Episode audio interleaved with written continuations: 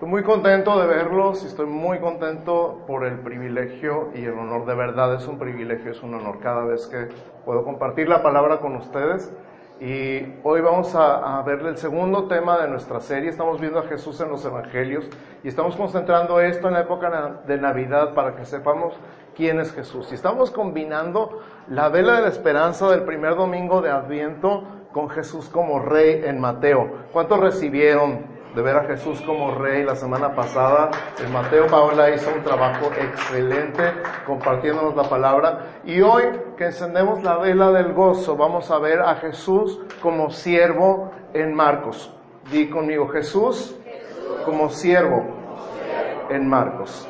En el Evangelio según San Marcos vamos a aprender a ver a Jesús como siervo. Entonces, este mismo rey de los judíos que vimos en, en Mateo 2, versos 1 y 2 dice, cuando Jesús nació en Belén de Judea, en días del rey Herodes, vinieron del oriente a Jerusalén unos magos diciendo, ¿dónde está el rey de los judíos que ha nacido? Porque su estrella hemos visto en el oriente y venimos a adorarle. Entonces ellos reconocieron a Jesús como el rey de los judíos. Y con eso empieza Mateo prácticamente. Y las últimas palabras que vemos en el capítulo 28, en el verso 18, dice Jesús, Toda potestad me es dada en el cielo y en la tierra. Y nos decía Pablo, lo vemos al principio de Mateo como rey de los judíos y lo vemos al final como el rey de reyes. ¿Cuántos dicen amén? Mire Jesús, tú eres mi rey. Tú eres rey de reyes. Tú eres señor de señores. Tú eres el alfa y la omega. Tú eres el principio y el fin. Tú reinas sobre todo. Tú gobiernas en mi vida. Tú tienes toda potestad, todo poder, toda autoridad en mi vida, en mi casa, en mi familia, en mi trabajo, en mi ministerio, en mi iglesia. Tú tienes toda potestad en el cielo y en la tierra. En el nombre de Jesús lo reconocemos y lo recibimos. Amén. Y entonces vamos a ver un versículo clave en Jesús como siervo en Marcos y vamos a ir desarrollando sobre eso. Entonces prácticamente voy a empezar por el final, ¿ok? Dice Marcos 10:45, porque el Hijo del Hombre no vino para ser servido, sino para servir y para dar su vida en rescate por muchos. Si estás tomando notas, apunta esto. Marcos 10, 45. Algunos toman nota en su hojita, algunos traen una libreta, algunos en sus teléfonos o en sus iPads, pero si quieres poner algo, es más, si lo quieres mandar en Twitter ahorita, ahorita es cuando. Saca tu teléfono y pon un tweet. El Hijo del Hombre no vino para ser servido, sino para servir. Di conmigo para servir. Y para dar su vida en rescate por muchos. Esta fue la misión de Jesús, escúchame. Esta es la razón de la Navidad, que Jesús vino. Y Jesús vino con un propósito, con una misión, con un destino, servir y dar su vida en rescate por muchos. No podemos encender la vela del gozo sin saber que ese gozo es causado porque Jesús vino. Y Jesús vino a servir y Jesús vino a dar su vida en rescate por muchos. Entonces, a lo largo del Evangelio de Marcos vemos a Jesús sirviendo. Di conmigo, sirviendo. Y vamos a hacer un resumen, un recorrido rapidísimo de unos pocos minutos a través del Evangelio de Marcos. Y fíjate, desde el primer capítulo de Marcos vemos a Jesús sirviendo. Verso 14, Marcos 1, 14 dice que Jesús está predicando el Evangelio del reino de Dios. Jesús está predicando el Evangelio del Reino de Dios. Así comienza Marcos, con Jesús predicando. Ya está trabajando desde el capítulo 1, ya está sirviendo al predicar el Evangelio. Y luego en el verso 17 les dice a aquellos pescadores, venid y haré que seáis. Di conmigo, haré que seáis pescadores de hombres. Entonces, fíjate, esto es algo clave. Tú y yo no nos convertimos a nosotros mismos en pescadores de hombres.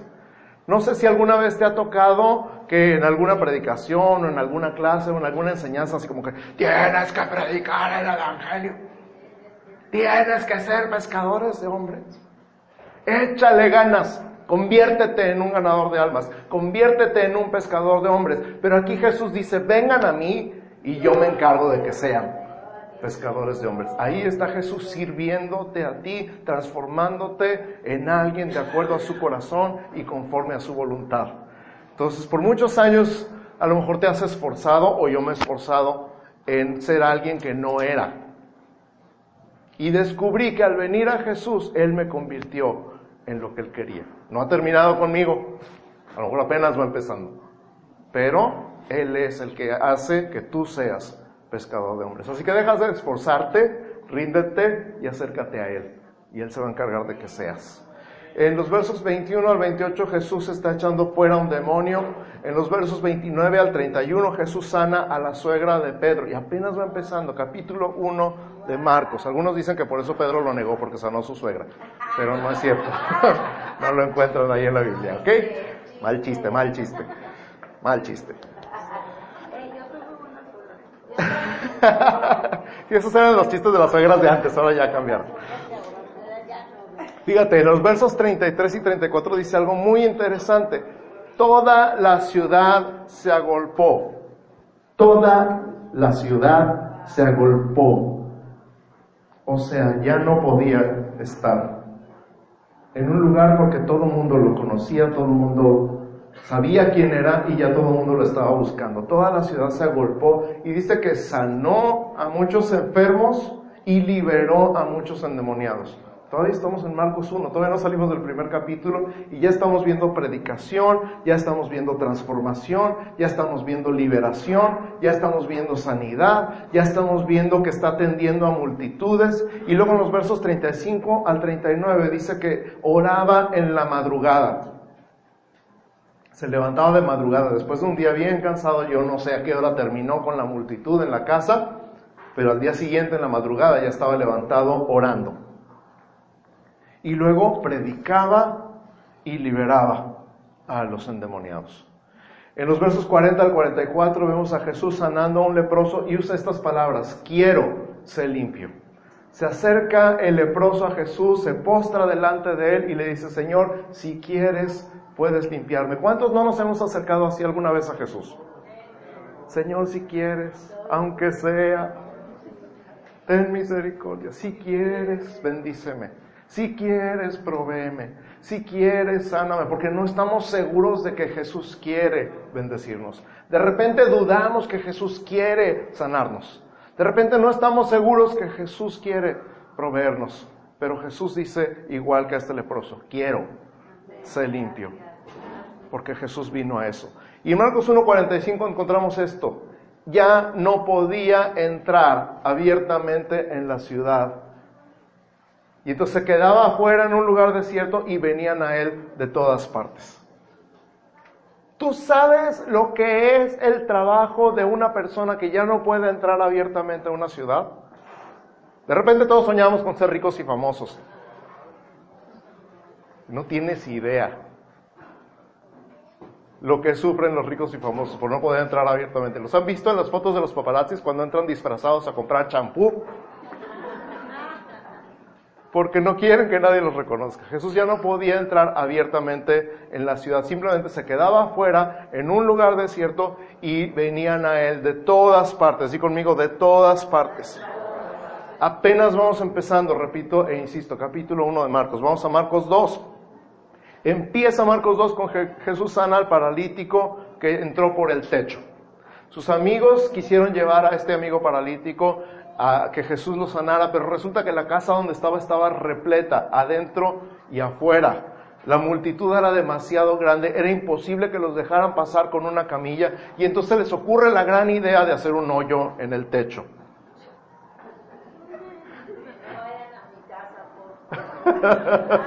Imagínate un hoyo en el techo de tu casa porque se te ocurrió invitar a Jesús a tu casa. Los techos eran de paja o de palmitas, ¿verdad? No eran de, de colado como ahora. Un hoyo en el techo y baja una camilla y Jesús tiene compasión de él y le dice, hijo, tus pecados te son perdonados y lo empiezan a juzgar inmediatamente. Ahora yo no sé si alguna vez te has sentido bajo la lupa, pero es extenuante Es agotador sentirse bajo la lupa, que todo el tiempo están viendo qué haces bien, qué haces mal, qué dices, qué no dices, por qué lo dices. Y ahí estaban los fariseos diciendo, ¿quién es este que también perdona pecados? Y él sabe, él sabe y les dice, aquí no, aquí, aquí, aquí, gracias. Ya van a estar la diadema yo también.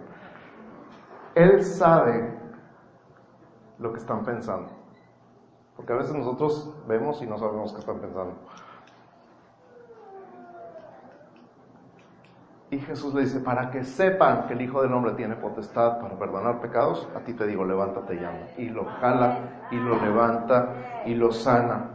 Inmediatamente llama a Leví en el banco de los tributos. Un cobrador de impuestos era lo peor de la sociedad porque era un traidor a su nación, era un judío que cobraba impuestos para Roma. Nadie los quería. Y él lo llama, y no solo lo llama, sino que va a comer a su casa. Y no solo va a comer a su casa, sino que le invita a todos sus amigos publicanos cobradores de impuestos, y él come con ellos. Y ahí están los fariseos y los escribas y le dicen, ¿cómo es posible que se junte con esta gente? Y Jesús les contesta, no son los sanos los que tienen necesidad de médicos, sino los enfermos. Ahora, yo no sé cuántos de ustedes conocen a un médico, o cuántas mujeres conocen a alguien que está casada con un médico pero no comen, no duermen, andan de aquí para allá toda la vida, porque todo el tiempo hay gente enferma. Y hasta se le cayó el teléfono a León del susto. Ahí les enseña sobre el ayuno y ahí defiende a sus discípulos en Marcos 2 cuando están recogiendo espigas en el día de reposo. Vamos a Marcos 3. Está el hombre con la mano seca en medio de la sinagoga el día de reposo y Jesús sabe que les truena todos sus paradigmas a los escribas y a los fariseos si lo sana en día de reposo y lo pone de pie en medio de la congregación y le dice, ¿se vale o no se vale sanar en día de reposo? ¿Quitar la vida o darle la vida a alguien? Y no le contestan porque saben que está hablando de ellos y de todas maneras está enojado por la dureza de su corazón y le dice, extiende la mano. Y el hombre extiende la mano y es sanado inmediatamente. A partir de ahí ya no lo podían ver ni en pintura. Sin embargo, llega a la multitud a la orilla del mar. Y dice, literalmente, se sube al barco porque se le aventaban encima para ser sanados. Ahora, yo no sé si tú te has imaginado alguna vez esto, pero está Jesús parado en la playa. Imagínate que llegan 10 leprosos como un equipo de fútbol a hacerte bolita. con tal de ser sanados, 10 leprosos llegan y te ven y, ¡ah! y se te avientan. ¿Te imaginas eso? Así dice, que se le aventaban, le querían caer encima con tal de ser sanados. Y Jesús, con toda la paciencia, con toda la calma, con toda la paz, con todo el amor, se sube a la barca para que no se le caigan encima y lo aplasten. Pero los sana, los libera, les predica, les enseña. Y luego dice que escogió a doce para que estuvieran con él y para enviarlos a predicar y les dio autoridad. Repite conmigo esto, para que estuvieran con él, para enviarlos a predicar y les dio autoridad. Ponte con tu vecino y dile, para que estuvieran con él, para enviarlos a predicar y les dio autoridad. El primer propósito de Jesús para tu vida es que estés con Él. Escúchame bien, el primer propósito de Jesús para tu vida es que estés con Él. Primero estar con Él y luego ir a predicar. Primero estar con Él y luego tener autoridad. Si no estás encontrando gozo en predicar el Evangelio, a lo mejor te saltaste la parte de estar con Él. Si estás encontrando como que no tienes autoridad, a lo mejor te brincaste la parte de estar con Él. Porque Jesús primero los llamó a estar con Él y luego los llamó para enviarlos a predicar. Y por último, les dio autoridad para sanar, para liberar, para resucitar, para predicar el Evangelio. Empieza por estar con Él, así como Jesús empezó por estar con su Padre. Empieza por estar con Él. Amén. Marcos 3:20. Y se agolpó de nuevo la gente, de modo que ellos ni aún podían comer pan se agolpó de nuevo la gente de modo que ellos ni aún podían comer pan. Corazón de siervo. Jesús, Rey de Reyes y Señor de Señores, Jesús, el Rey del universo, no tenía tiempo de comer pan. A veces yo digo, yo quiero ser como Jesús, yo quiero ser como mi maestro. Y a veces digo, no, no quiero. Yo sí quiero tener tiempo de comer una torta. Pero te imaginas la, la ocupación, el estrés, el, el, no puedo llamarlo estrés, sino el estar tan ocupado de no tener tiempo de comer. ¿Qué ha pasado alguna vez? Los jóvenes que están en finales ahorita en la universidad, ¿les ha pasado alguna vez? Ay, ya son las 8 de la noche y no he comido. Pero Jesús estaba ocupado con la multitud, otra vez sanando, liberando, restaurando. Marcos capítulo 4, se reunió alrededor de él mucha gente, tanto que se sentó en una barca en el mar. O sea, era tanta gente y lo apretaban y querían estar cerca de él y tocarlo, que se tenía que subir a un barco y hablar desde el barco, o la lancha, o la, la barca, como quieras. Y entonces habla la parábola del sembrador y aparte se le explica a sus discípulos. Y luego les dice una, frase muy interesante, al que tiene se le dará y al que no tiene, aún lo que tiene le será quitado. Y yo mucho tiempo me pregunté acerca de esta frase, se me hacía algo injusto, se me hacía algo como que Jesús, ¿por qué dices eso? Y lo dice varias veces en los evangelios, ¿por qué dices eso? Y luego empecé a jugar turista con mi familia. ¿Alguien ha jugado turista? ¿Monopolio? ¿Alguien ha, levanta la mano, todos los que han jugado turista o monopolio alguna vez en la vida. ¿Qué se siente cuando tienes bien poquito y luego caes en la casita del que tiene todos los hoteles y todas las casitas? ¿Cuál es el resultado de haber caído donde, aparte de la mala suerte, de haber caído donde tenía alguien todo y te tocó pagar una renta que no podías pagar? Básicamente, mala administración. Y el ministerio y el, regalo de la palabra de Dios y, y, los dones y a veces, ¿sabes qué? Hasta los nombramientos en la iglesia, de repente dices, ay, porque a él y yo no, si yo tengo 20 años en la iglesia y este acaba de llegar. ¿Por qué? Porque en 20 años no has hecho nada. Y este que acaba de llegar ha hecho. Entonces tiene y se le da más. Y al que tiene poquito y no cuida lo que tiene, le dice, ah, ¿sabes? Préstame tantito, vamos a darle acá. A ver si resulta. Nos da la parábola del crecimiento de la semilla, la parábola de la semilla de mostaza y también en Marcos 4 es donde Jesús calma la tempestad. Y cuando Jesús calma la tempestad le dice a sus discípulos, ¿por qué tienen miedo? ¿Dónde está su fe? ¿Por qué tienen miedo? ¿Dónde está su fe? Él les dijo, pasemos al otro lado. Él iba con ellos, iba dormido, pero iba con ellos. Y de la misma manera, cuando le dicen, maestro, no te preocupa que perecemos, te pareces a ellos, ¿verdad? Así nos parecemos nosotros. Maestro, no te importa que me estoy muriendo. Y él dice, ¿por qué te preocupas? ¿Por qué tienes miedo? ¿Dónde está tu fe? ¿Cuál fe? La fe en un Señor todopoderoso que está ahí contigo, a cargo de tu vida y que mientras Jesús esté en tu barca, no importa el tamaño de la tormenta, no se hunde. Que mientras Jesús esté en tu barca, no importa el tamaño de la tormenta, ese barco no se hunde, simple y sencillamente porque Jesús está en él. Así que no tienes nada de qué preocuparte. En Marcos capítulo 5 inicia con el endemoniado Gadareno, aquel que nadie podía amarrar ni con cadenas, ni con grillos, ni con ningún tipo de ataduras, y daba gritos y alaridos, y no precisamente de júbilo.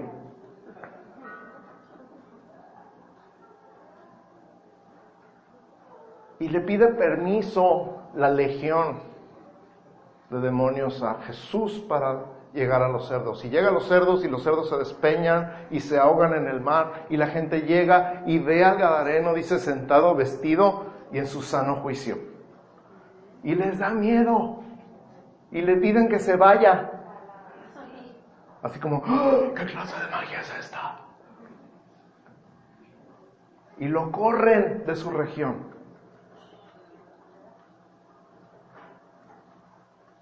Son cosas que no me caben en la cabeza y nunca voy a entender. Que aquel que fue liberado y lo veamos liberado y de repente, ay, no, no, no, esto no. Pero de repente así somos. El caso es que el Gadareno se quiere ir con él en el barco y Jesús le dice, no, no, no, no, no, tú ve con los tuyos y cuéntales cuán grandes cosas Dios ha hecho contigo. De eso se trata que cuentes cuán grandes cosas Dios ha hecho contigo. ¿Ha hecho Dios cosas contigo? ¿Ha hecho Dios cosas grandes contigo?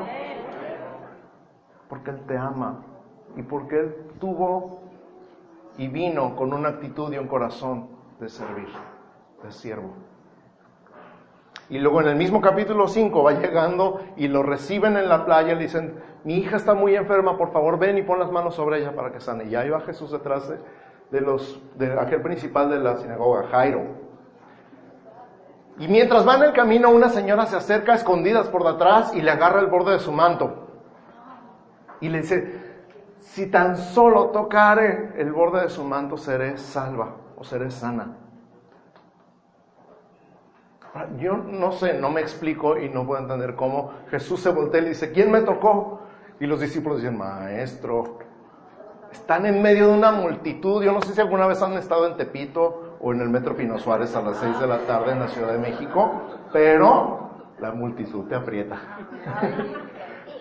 Dicen que ahí el metro por 5 pesos tienes masajes, sauna y todo lo incluido en el transporte.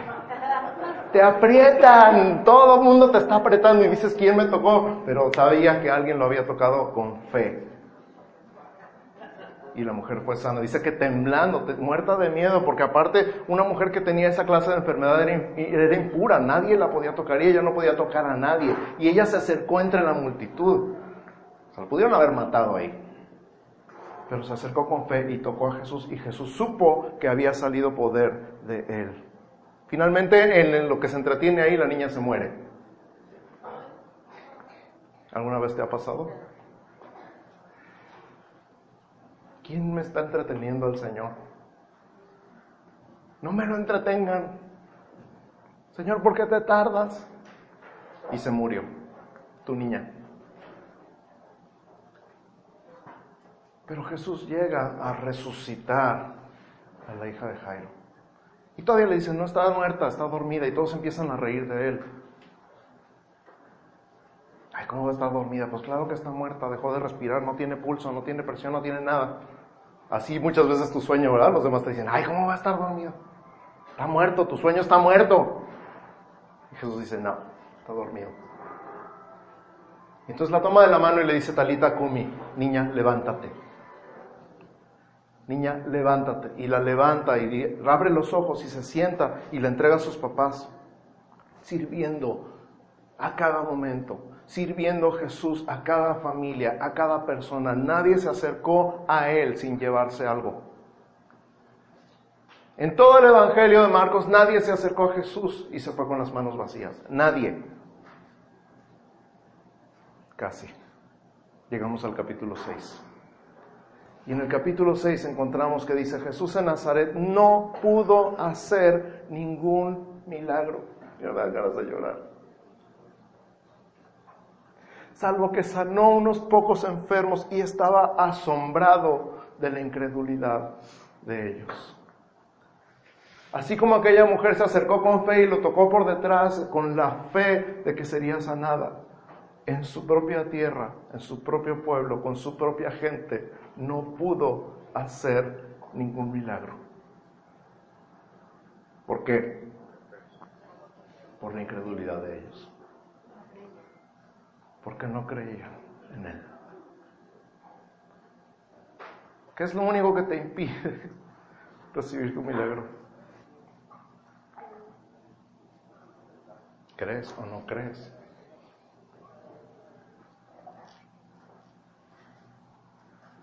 Yo creo que es el momento más triste de Marcos. Este. Bueno, no es cierto, el momento más triste es la cruz. Pero que no crean en Él y que por eso no podía hacer más que sanar unos pocos enfermos, y aún así pudo sanar unos enfermos. En el mismo capítulo 6 de Marcos dice que mandó a los doce de dos en dos y empezaron a sanar enfermos y a liberar endemoniados. En los versos 30 y 31 de Marcos 6 dice, le contaron todo lo que habían hecho y él les dijo, vengan a descansar porque no tenían tiempo ni para comer. Espera, espera, ya habíamos leído eso, ¿no? ¿Sí o no? En otro capítulo, un capítulo antes. Otra vez. Van a encontrar cosas como esta varias veces en Marcos. No tenían tiempo ni para comer. Entonces les dijo Jesús, vengan a un lugar desierto y vamos a descansar. Y adivina qué. ¿Qué crees que sigue?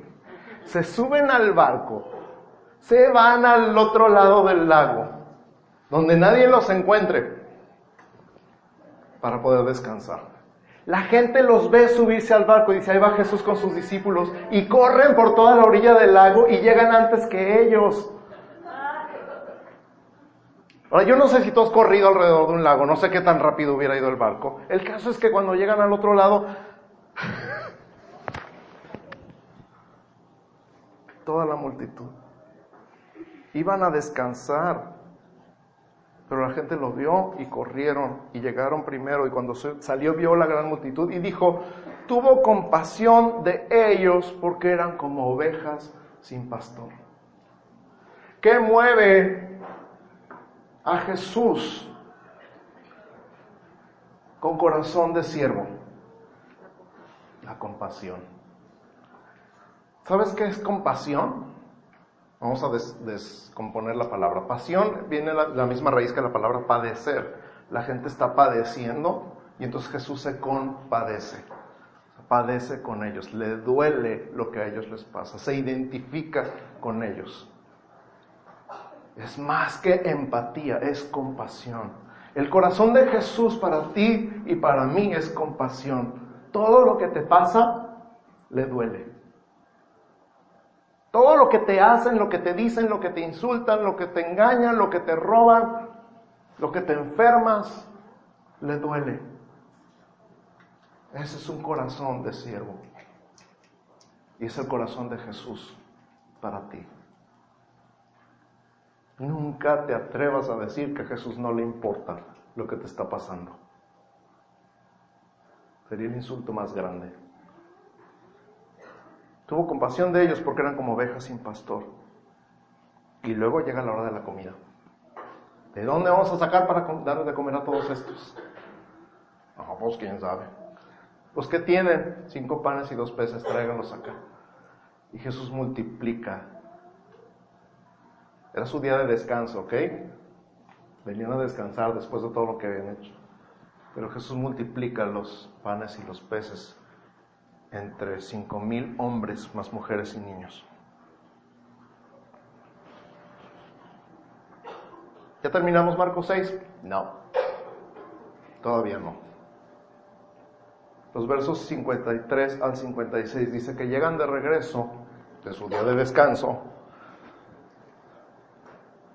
los manda por adelantado y dice que a las 3 de la mañana que ellos seguían remando en su día de descanso, a las 3 de la mañana no habían podido llegar al otro lado porque el viento les era contrario.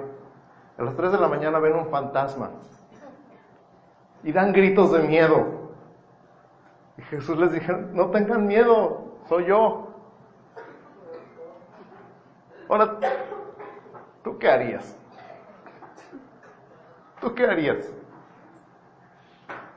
Sin embargo, no nada más me, encanta Jesús. Está jugando carreritas con ellos.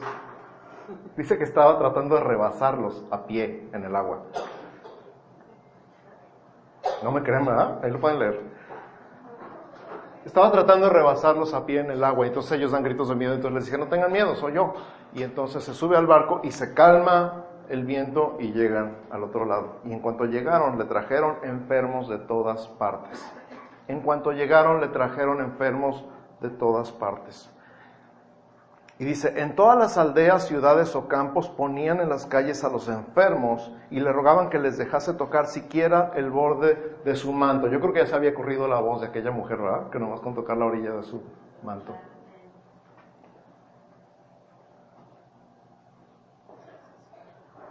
Y Jesús se dejaba tocar. Y todos los que le tocaban quedaban sanos. Yo no sé si alguna vez te has engentado, repito. Obviamente depende del temperamento, ¿no? De muchas personas, pero tarde o temprano dices, ya, por favor, déjenme en paz. Pero Jesús se dejaba tocar. Y dice ahí Marcos 6:56, todos los que le tocaban quedaban sanos. Y podríamos seguir y seguir y seguir y seguir y seguir y seguir. Me falta contarte de la mujer sirofenicia, del sordomudo, de la alimentación de los cuatro mil, que vinieron terminando, justamente terminando de repartir comida, siete panes entre cuatro mil hombres, más mujeres y niños. Llegan los fariseos y dicen, danos una señal.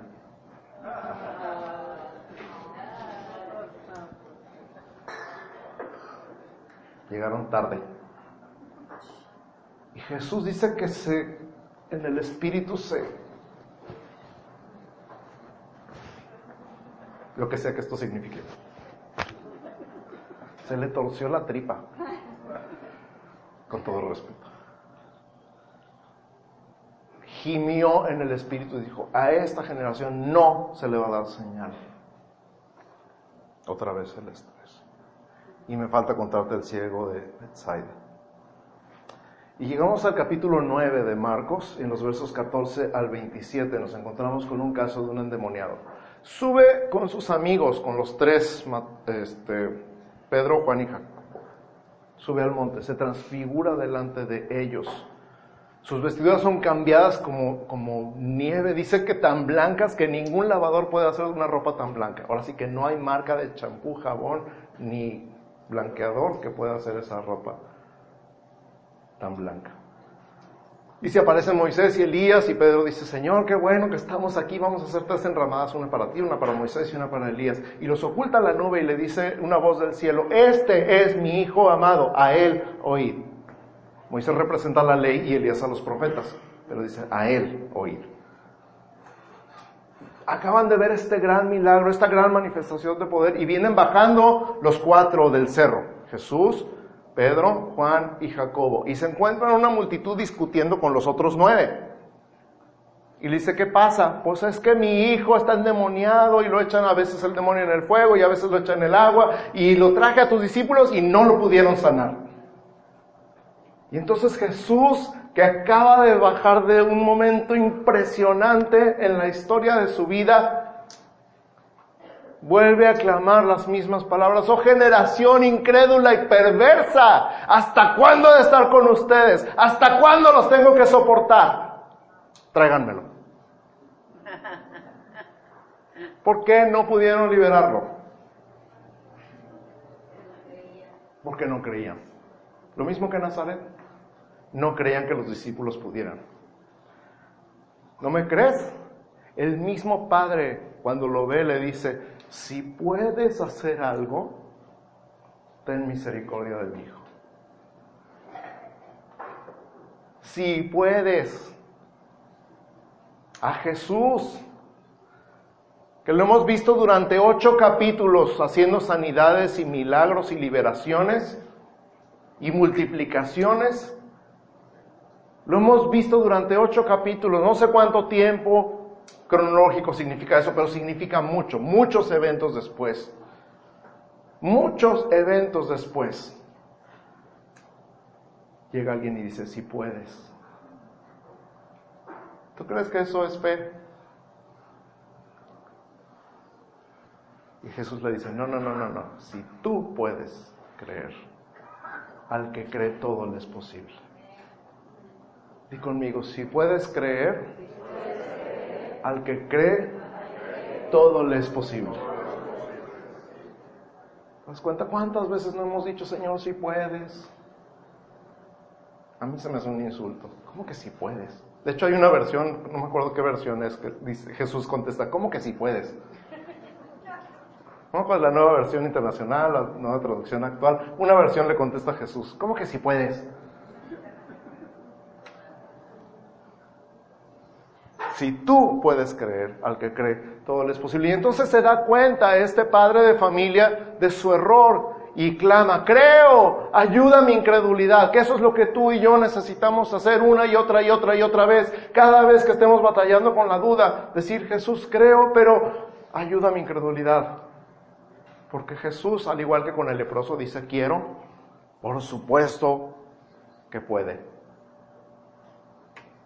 Los que batallamos somos nosotros. Ahí en el capítulo 9 de Marcos, Jesús empieza a anunciar su muerte.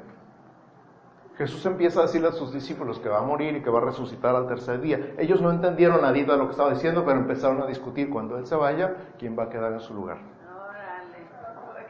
Y entonces, ¿quién va a ser el líder de esta pandilla? Y empiezan a pelearse porque no, yo primero, no, pues yo primero, yo lo vi primero. Yo llegué hace más años a esta iglesia, me toca. Y, Jesús hace como que no los oye y luego les voltea y les dice, ¿qué, vienen discutiendo? Y les dice estas palabras en Marcos 9:35, si alguno quiere ser el primero, será el postrero de todos y el servidor de todos.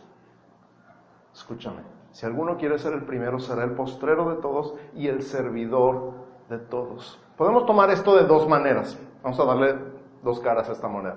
Número uno, si tú buscas liderazgo, si tú buscas posición, si tú buscas autoridad, influencia, nombramiento, vas a acabar siendo el último. Porque esa búsqueda de poder te descalifica para el ministerio. Y número dos, si quieres ser el primero, empieza por servir.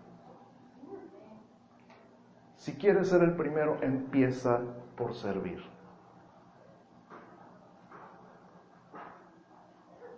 corazón de siervo, porque es el corazón de Jesús. Un corazón de siervo es el corazón de Jesús. Te lo dejo de tarea. Marcos 10, 42 al 45, parece que ya lo habíamos leído, pero lo vuelve a decir, vuelve a pasar. Jesús llamándolos les dijo, sabéis que los que son tenidos por gobernantes de las naciones se enseñorean de ellas y sus grandes ejercen sobre ellas potestad, pero no será así entre vosotros. Dijo conmigo, no será así entre vosotros. Sino que el que quiera hacerse grande entre vosotros será vuestro servidor. Y el que de vosotros quiera ser el primero será siervo de todos porque el Hijo del Hombre no vino para ser servido, sino para servir y para dar su vida en rescate por muchos. Qué impresionante respuesta. Mira, yo quiero ser como mi maestro. Yo quiero ser como mi maestro.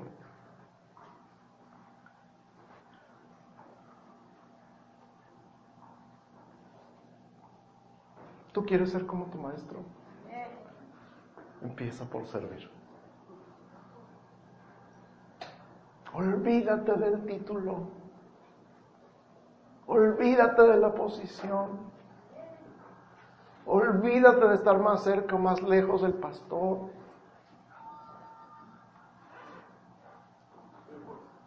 Empieza por servir.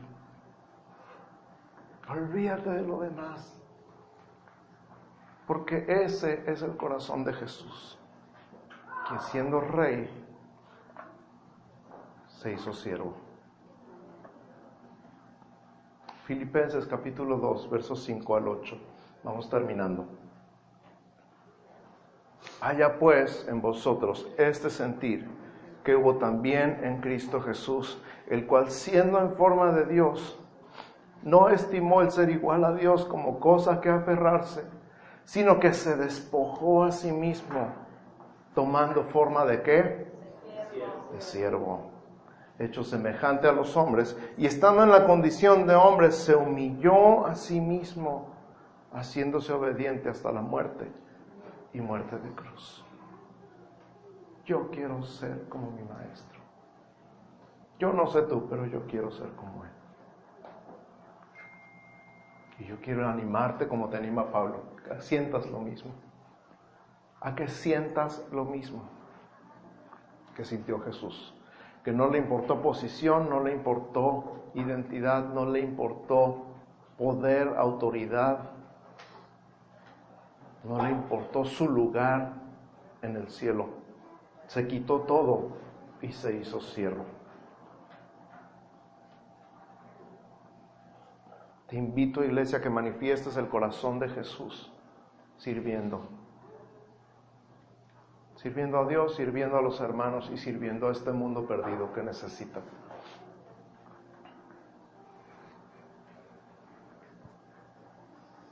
Termina Marcos diciendo, Jesús, id por todo el mundo y predicad el Evangelio a toda criatura. El que creyere y fuere bautizado será salvo, mas el que no creyere será condenado. Y estas señales seguirán a los que creen. En mi nombre echarán fuera demonios, hablarán nuevas lenguas, tomarán en las manos serpientes y si bebieren cosa mortífera no les hará daño. Sobre los enfermos pondrán sus manos y sanarán. ¿Qué les está diciendo? Hagan lo que yo. Hagan lo que yo. Vayan y prediquen. Y sanen y liberen. ¿Verdad que todo lo que está diciendo ahí es el resumen de Marcos? Echar fuera demonios,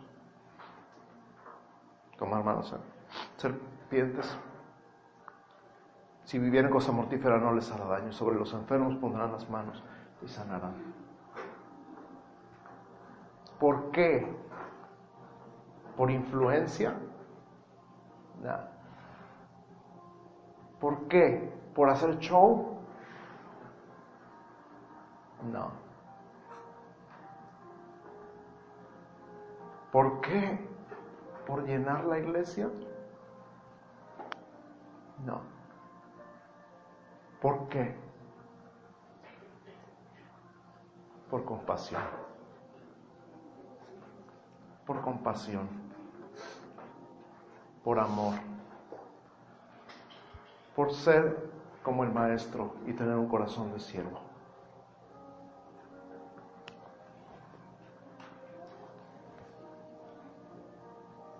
Así que la última palabra de este mensaje es servir. Y conmigo, servir.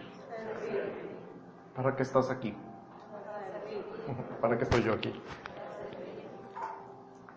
¿Para qué estamos todos tus pastores, tus líderes, tus ancianos, tus coordinadores? Servirte. No hay nada más. No hay otra motivación, no hay otro propósito, no hay otra agenda. ¿Quieres ser como tu maestro? Empieza por servir.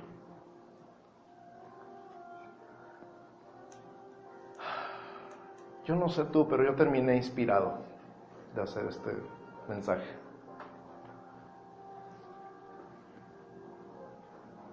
¿Y tú? ¿Sí? Cierra tus ojos conmigo. Padre, en el nombre de Jesús.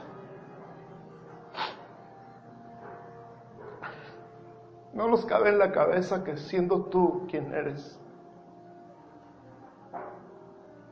te hayas quitado de todo y hayas venido a esta tierra para servir y para dar tu vida.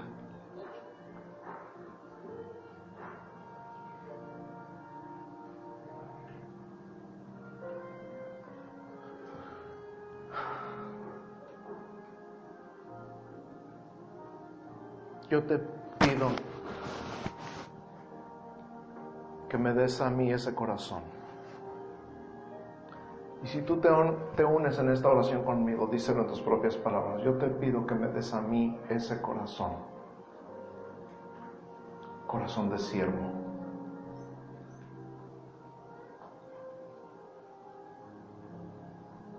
Que no me importe el nombramiento, que no me importe el título, que no me importe la posición, que no me importe nada más que ser como tú. Yo quiero ser como tú, anhelo ser como tú, reflejarte en toda mi vida, en todo lo que hago, en todo lo que digo, en todo lo que pienso, en mi manera de servir, de actuar.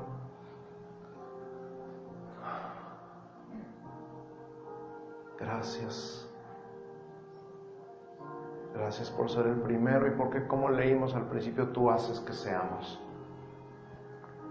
Ni siquiera eso nos dejas hacer, cambiarnos solos. Tú sabes que no podemos. Nos rendimos delante de ti y te decimos, aquí está mi vida. Aquí están mis manos, aquí están mis pies, aquí está mi boca, aquí está mi mente, aquí está mi tiempo, mis sueños, mis anhelos, todo lo rindo delante de ti. Haz conmigo lo que quieras. En el nombre de Jesús. Amén.